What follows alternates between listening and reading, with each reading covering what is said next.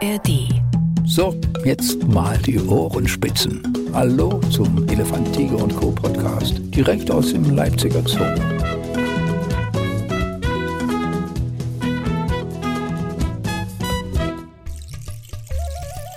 Ach ja, die Kulissen werden immer schöner hier bei Elefant, Tiger und Co., dem Podcast, dem Ruf schlechthin aus der zoologischen Wildnis zu finden, unter anderem auch in der ARD Audiothek, wie auch diese Folge heute hier. Und ich habe die Kulisse schon angesprochen. Hin und wieder fliegt zwar gefährlich eine Hornisse vorbei, aber links neben mir sind Himbeeren zum Zwischendurch schnapulieren. Ich glaube, das ist einer der schöneren Rückzugsbereiche hier im Zoo Leipzig. Und den genieße ich heute zusammen mit äh, Jule Ladensack. Jule, sehr herzlich willkommen. Vielen Dank. Die äh, Himbeeren sind hier zum freien Verzehr oder ist das Die so sind nicht zum freien Verzehr, die sind für unsere Tiere angebaut. Ah, natürlich, äh, völlig Aber klar. der Pfleger muss natürlich vorkosten, um zu gucken, ob sie auch schmecken und den Tieren angeboten werden können. Es gibt schlimmere Aufgaben, das kann ich mir vorstellen. Und gerade in dem Bereich, den du pflegst, habe ich ja das Gefühl, da ist sowieso, ja, äh, davon träumen viele. Also nicht nur, dass du bei den Koalas bist, sondern, darum geht es uns heute auch, du bist auch bei den Kaiserschnurrbart-Tamarinen und das ist ja auch so in, in puncto Niedlichkeit, also aus meiner Sicht, ja auch ein absolut Wahnsinnstier. Also äh, ich frage mal kurz, wie geht's denen? Wir haben ja erst neulich von Jungtieren erfahren. Sind die noch jung, sind die noch klein, sind die schon... Die sind noch klein, die erkennt man auch noch sehr gut als Jungtiere, sind, sag ich mal, ungefähr halb so groß wie die Erwachsenen. Das Bärtchen muss noch weiter wachsen. Ja. Falls jemand den Kaiserschnurrbart-Tamarin nicht vor sich hat, ähm, es ist, darf ich hier von einem Äffchen reden? Das ist sicherlich nicht der offizielle Begriff. Wie, wie, wie nennt man das sonst? Na gut, im Endeffekt gehören generell die Tamarinen ja mit zu den Krallenaffen. Ja. Aber ich sag mal, bei solchen kleinen Affen kann man wahrscheinlich auch einfach mal Äffchen sagen. Ja. Das ist, sag ich mal, jedem frei überlassen. Haben die so die Größe, so wie man sie früher aus irgendwelchen Märchenfilmen kannte, wo irgendeiner auf dem Orient Bazar äh, so da. Und da haben sie, glaube ich, ja oftmals entweder irgendwelche Makaken verwendet dafür oder irgendwelche Totenkopfaffen. Aber Sie, sie sind tatsächlich noch ein Stück kleiner. noch ein Stück kleiner. Okay. Aber trotzdem natürlich dieser markante Schnurrbart. Ähm, Genau, das macht sie ja aus, also da ist der Name Programm. ja, also Kaiser schön weiß. Auch, da frage ich gleich mal bei den Jungtieren, wie sieht er da jetzt aus? Und tatsächlich, wenn die geboren werden, kann man erahnen, dass da mein Bart entstehen soll. Mittlerweile haben sie schon so ein bisschen längere Mutzeln, aber es ist noch nicht so ein schöner Bart, den man so zwirbeln könnte. Äh, muss natürlich auch fragen, sind auch die Damen Bartträger? Die Damen sind auch Bartträger. Also sehen zum Beispiel Weibchen und Männchen sonst irgendwie unterschiedlich aus? Nee, die, bei der Art ist es tatsächlich so, dass da kein Geschlechtsdimorphismus vorhanden ist, außer natürlich die äußeren Geschlechtsmerkmale, aber sonst. Weiße Bart haben beide im Endeffekt. Da gibt es keine großen Unterschiede. Nun kennt man Äffchen ja, also vor allem gerade mal Äffchen als sehr forsche Tierchen. Sehr, ich gehe gleich in die Verniedlichung, forsche Tierchen. Sehr neugierig, immer am Zugreifen, immer irgendwo sich was schnappen, wenn es geht. Sind die, sind die Tamarine auch so? Das sind sie definitiv. Wenn nicht sogar auf unserer Anlage die neugierigsten und auch gerade unser Tamarin-Weibchen, äh, glaube ich, auch die dominanteste. Ja, okay. Äh, die, ich, ich nenne sie immer ganz gern die kleinen Kobolde unter den Affen, weil sie halt auch immer irgendwie so ein bisschen gewissen, gewisses Frechsein auch haben. Schabernack ist ihr Ding, ja. Genau. Äh, was bedeutet das für dich jetzt zum Beispiel? Also du darfst keine Ohrringe auf Arbeit tragen oder du solltest möglichst äh, das haben wir Handy. Handy gut versteckt haben? Da haben wir Glück, dass sie da sind, nicht sind. Sie denken, gucken eher mal, wenn man mit einer Schüssel halt gleich kommt, ob da was zu essen drin ist. Oder wenn ich ihnen eine Beschäftigung aufhänge, dann hängen sie schon immer halb am Seil mit dran, ohne dass man das erstmal den Knoten fertig machen Ja, ja. kann oder sowas. Oder du merkst halt auch so untereinander zu den Summspringaffen, da sind sie schon auch manchmal etwas forsch. Deswegen muss man da auch immer gucken, dass da keiner zu kurz kommt. Ja. Wenn es jetzt zum Beispiel Obst gibt, kriegen die Summspringaffen das dann oft auch so aus der Hand gereicht, dass da auch, sage ich mal, nicht Sissy alles alleine frisst. Sissy ist das Mädel, von dem wir reden, ja. Genau. Okay. Äh, Und ich kann mich gerade an die letzte ETC-Folge auch erinnern, wo, wo äh, Philipp äh, was füttern wollte. Eigentlich war es noch gar nichts vorgesehen, aber durch das Gitter wurde da was aus der Schale gegriffen. Ist das so ein Sissy-Klassiker? Mm, Das ist nicht nur ein Sissy-Klassiker, also das machen unsere Löwenäffchen zum Beispiel auch. Aber Sissy ist halt hier die verfressenste und dadurch auch oftmals an vorderster Front. Sie haben auch vor euch keine Angst oder, oder, oder sagen wir mal, Angst sollen sie ja auch nicht haben, aber die Scheu scheint irgendwie verloren. Mm, na gut, ich sag mal so, wenn wir immer mit dem Futter kommen, das ist natürlich ein Gewöhnungsprozess. Wenn die das von uns immer kennen, dass von uns keine Gefahr ausgeht, sind die dann natürlich auch friedlich. Und wenn wir dann immer noch bereit sind, nett unser Futter zu teilen oder es ihnen zu geben, im Endeffekt sind die ja auch zahm, relativ zahm, Ja. was, sag ich mal, aber auch ein Lernprozess ist. Das funktioniert jetzt auch bei manchen Arten wahrscheinlich von Anfang an, bei anderen nicht so. Da muss man sich das Vertrauen erst erarbeiten. Da ist ja auch jeder vom Charakter her unterschiedlich. Bei denen ist es aber wirklich eigentlich auch die jungen Tiere jetzt sind schon sehr, sehr zutraulich, weil die das einfach von den Eltern schon übernommen haben. Was wir allerdings nicht wollen, weil man darf auch immer nicht vergessen, sind trotzdem Wildtiere. Auch wenn sie niedlich sind und auch so rankommen und aus der Hand fressen und sowas, haben sie halt auch ordentliche Zähnchen. Und man muss da trotzdem auch immer aufpassen, gerade bei Affen kann ihnen natürlich auch schnell mal was gegen Strich gehen. Ja, ja. Ähm, und da kann es auch sein, dass man mal gezwickt wird. Also das muss man schon im Hinterkopf behalten, dass das im Endeffekt keine Kuscheltiere sind, Fällt- sondern... Fällt dir Äh, das schwer, das im Hinterkopf zu behalten? nö, das weiß man ja. Also und man sieht ja auch, wenn die manchmal so untereinander mal krantig zueinander sind oder sowas, äh, da wird einem das auf jeden Fall nochmal in Erinnerung gerufen. Okay. Ja, und es ist auch immer so eine Sache, zum Beispiel wollen wir auch nicht so, dass die auf uns zum Beispiel draufspringen oder so, weil dass du nicht den Schritt übergehst, äh, Vertrauen, aber trotzdem gegenseitiger Respekt da ist, weil es kann dann halt auch schnell sein, sie springen auf dich und wenn du mal nicht mit Futter kommst oder sowas, geht ihnen vielleicht auch irgendwas gegen Strich. Du gerätst dann in irgendeine Gruppenstreitigkeit mit rein, wo du gar nicht äh, nichts mit zu tun hattest. Das muss alles nicht sein. Also Sie, man, das, das würden sie aber machen, auf euch springen, wenn ihr das nicht unterbindet. Ja, würden sie sicherlich schon machen, vor allem wenn wir es halt provozieren würden und sie jetzt, sag ich mal, immer mit was zu essen zum Beispiel auf die Schulter locken Ja, ja, würde. okay, ne? ja. Das Aber- versuchen wir halt nicht zu machen, ganz einfach, um dem auch aus dem Weg zu gehen. Aber jetzt einfach nur, um abzukürzen, um zum Futter zu kommen, das machen sie jetzt nicht, euch auf den Rücken springen oder sonst Nee. irgendwas. Wenn ihr, Also die Tamarine zumindest. Andere Affen, sag ich mal, da muss man auch immer ein bisschen unterscheiden. Zum Beispiel die Halbaffen, die springen dir auch mal auf die Schulter, aber die sind vom Wesen her einfach noch nicht so draufgängerisch und viel ruhiger und friedlicher. Also da, da kommt noch, sag ich mal, das klingt immer doof, aber noch weniger Aggression so rüber. Ja, ja. Ne?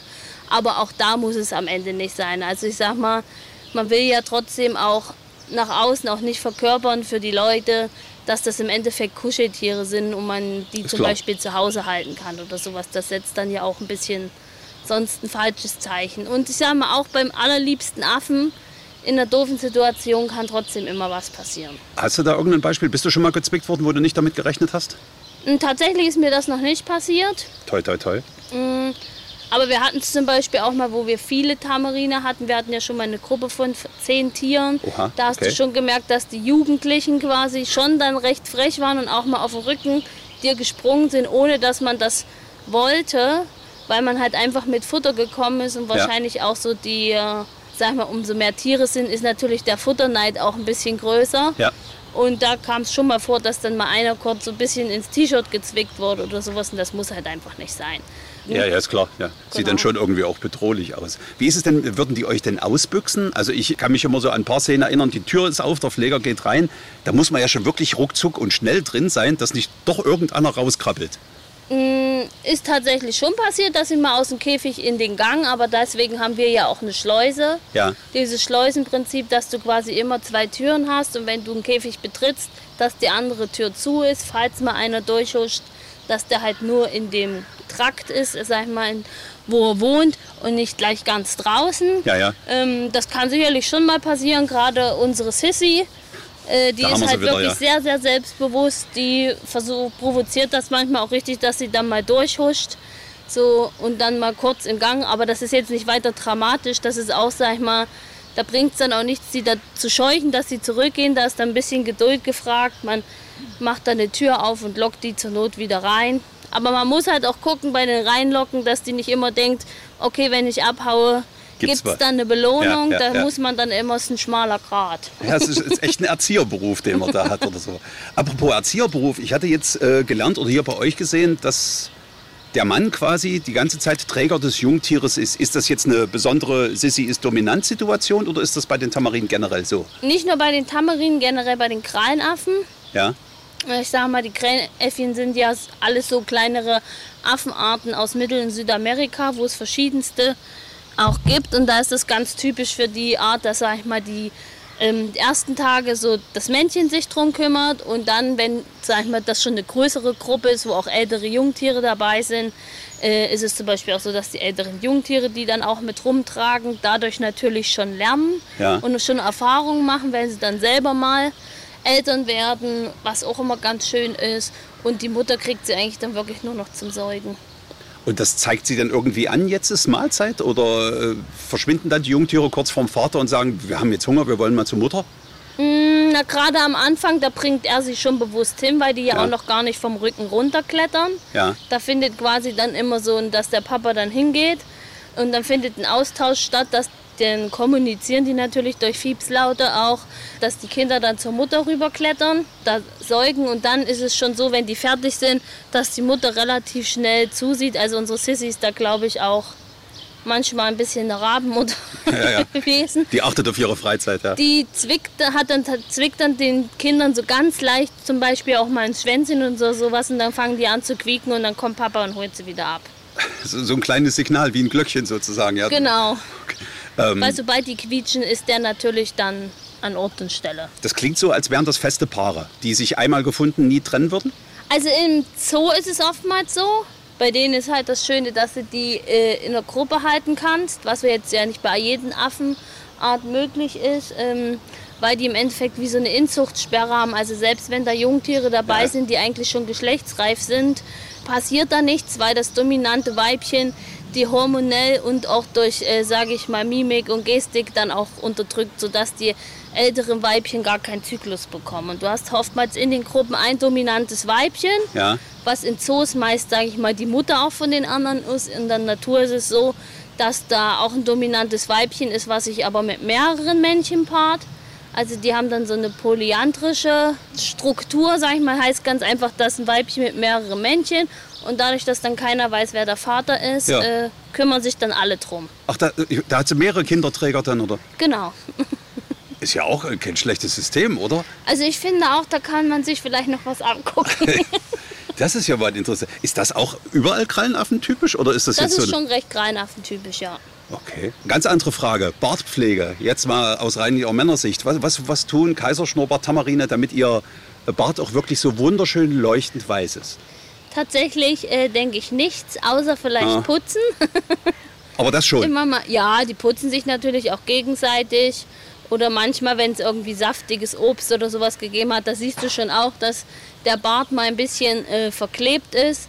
Dann wird sich dann über Nacht ein bisschen zurechtgemacht wieder und am nächsten Tag sieht man dann davon nichts. Also schon das, was man sich ja von Menschen auch wünscht, dass er sich nach dem Essen doch noch mal den Mund abputzt oder sowas. Das So machen sie sich dann schon, ja? So der, der machen Bart. die das dann auch, genau. Äh, Wo, wozu ist denn dieser Bart jetzt wirklich gut? Ist das, um sich untereinander zu erkennen? Also ich meine, eine Verteidigung wird das doch nicht sein, eine Tarnung schon gar nicht. Das ist eine gute Frage, was sich die Natur da im Endeffekt einfallen lassen hat. Ich glaube, so eine richtige Erklärung gibt es dafür gar nicht. Ja. Sicherlich könnte es irgendein Signal so untereinander sein, wenn die, sag ich mal, in den grünen Bäumen sind. Das jetzt so meine Erklärung, wo Ja. man diesen schönen weißen langen Bart sieht, dass die sich halt besser sehen. Aber ich sag mal, das weiß man ja bei vielen Tieren nicht. Warum hat die Natur sich da jetzt Ja, sowas genau einfallen lassen? Also da kann man immer mutmaßen. Ja. Aber ich glaube, so richtig weiß man es am Ende jetzt bei denen nicht. Vor allem, weil wenn jetzt sagen würdest, das Männchen hätte den nur, da könnte man vielleicht sagen, um das Weibchen zu imponieren Ja, oder ja, ja, sowas. genau. Aber das Weibchen hat ja genauso einen langen Bart. Also Ja. Ziehen die sich gegenseitig auch mal am nee, Zwirbel? das machen sie tatsächlich nicht. Ah, dabei bietet sich das so schön an. Ja. Äh, Die Vergesellschaftung mit den anderen Affen bei euch. Du sagst, die Tamarine sind schon recht dominant. Äh, Wie, wie äußert sich das jetzt? Also werden die anderen dann äh, vom, vom Ast geschubst oder geht es da bei der Futterverteilung? Wo merkt man das, dass die einen Ton Na, angeben? meist schon bei der Futterverteilung. Gerade wenn es, sag ich mal, leckere Sachen gibt, wenn jetzt irgendwie Sellerie oder sowas da liegt, da ist jetzt keine große Streitigkeit. Aber wenn es zum Beispiel, weil zum Mittag gibt es immer eine größere Obstportion, Ja.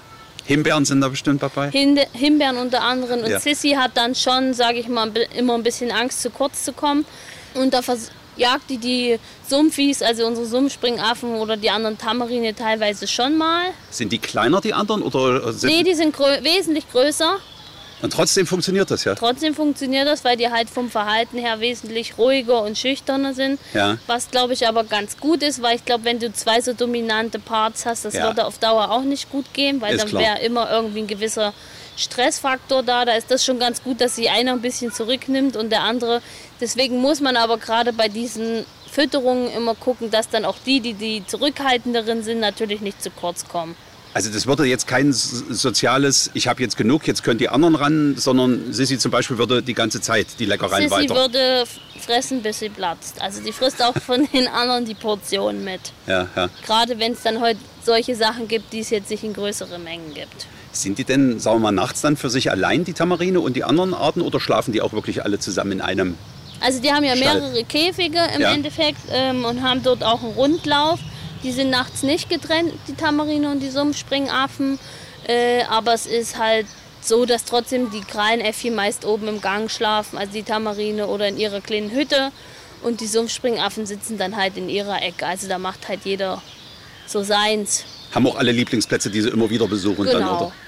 Die Tamarinkinder, ich glaube, die denken manchmal bei den Sumpfspringaffen, dass sie vielleicht auch mal bei dem braunen Onkel irgendwie Ja. äh, was zu essen abholen können oder da auf dem Rücken, aber das wollen die immer überhaupt nicht. Ich glaube, da haben sie dann doch zu viel Respekt vor den Eltern. Das, Also das, das wollen die Eltern nicht oder wehren sich die, nee, die die, kleinen, äh, die Sumpfspringaffen wollen das nicht, die flüchten dann immer, wenn die Kinder kommen. Ach so, die schieben nicht weg, die flüchten. Genau. Aber das macht doch Kindern bestimmt auch Spaß, oder? Die die ganze Zeit ein bisschen vor sich her zu jagen. Mm, Ja, aber ich glaube, das ist, spielt dort nicht ganz so eine große Rolle. Okay, bloß nicht zu weit weg von den Eltern sozusagen. Genau. Ähm, gehen die denn ihren Eltern oder werden die ihren Eltern, ihrem Vater denn irgendwann auch zu schwer? Ja, das tatsächlich, das ist jetzt auch die Phase jetzt schon zur Zeit. Und du merkst schon, so ab drei, Jahr, drei Monaten fängt dieses Abnabeln an. Da werden die dann wirklich auch, wie es die Mutter am Anfang macht, auch von dem Papa, versucht er die so am Gitter oder am Ast abzustreifen oder zwickt denen auch in Hintern oder ins Schwänzchen, dass die wirklich loslassen. Da ist dann manchmal ein bisschen Gezeter, Ja. äh, weil den Kindern das natürlich nicht so gefällt.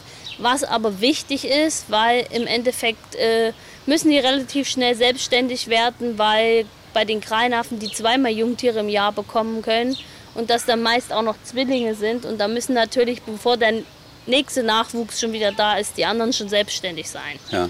Welche Größe haben die da, wenn sie nicht mehr drauf müssen? Also sind die da schon so groß wie die Eltern? Ne, sicher nicht, oder? Nee, jetzt, wie gesagt, die, die wir jetzt haben, die sind ungefähr halb so groß wie die Eltern. Ach so, hat es ja gesagt, jetzt ist es ja gerade schon soweit mit, Genau. mit diesem Abnabeln. Ich komme nochmal aufs Ausbüchsen zurück. Wir hatten jetzt drin, wie ist es eigentlich draußen? Es ist ja nun letzten Endes ein freies Gehege. Da draußen sind total interessante andere Lebewesen, denen man vielleicht auch mal was stibitzen könnte. Haben die solche Ambitionen? Mm, Tatsächlich nicht eher, weil sie, glaube ich, auch sehr auf der Hut sein müssen, weil sie halt sehr, sehr klein sind. Hm.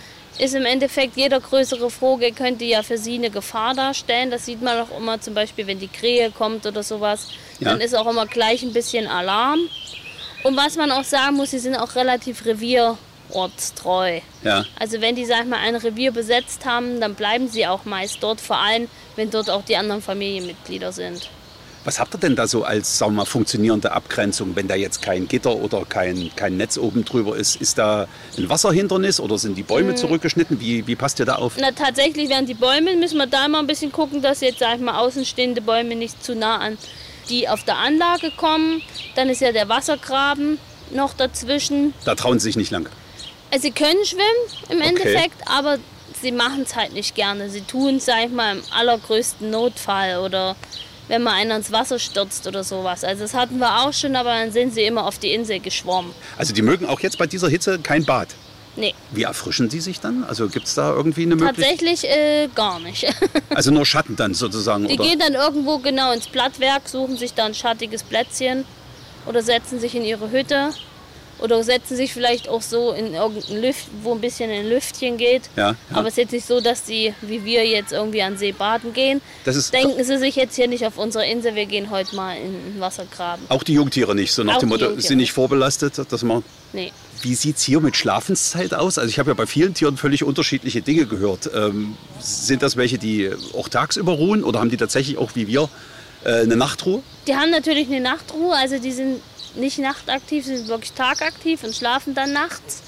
aber ruhen sich auch zwischen den Mahlzeiten auch tagsüber mal aus. Ne? Gerade wenn jetzt so Mittagshitze oder sowas ist, dann lassen sie auch mal alle Viere von sich baumeln und liegen irgendwo im Ast. Also die machen wirklich, die haben zwar den ganzen Tag auch mit der Futtersuche und Aufnahme zu tun, auch in der Natur, aber trotzdem gibt es da auch immer Ruhephasen.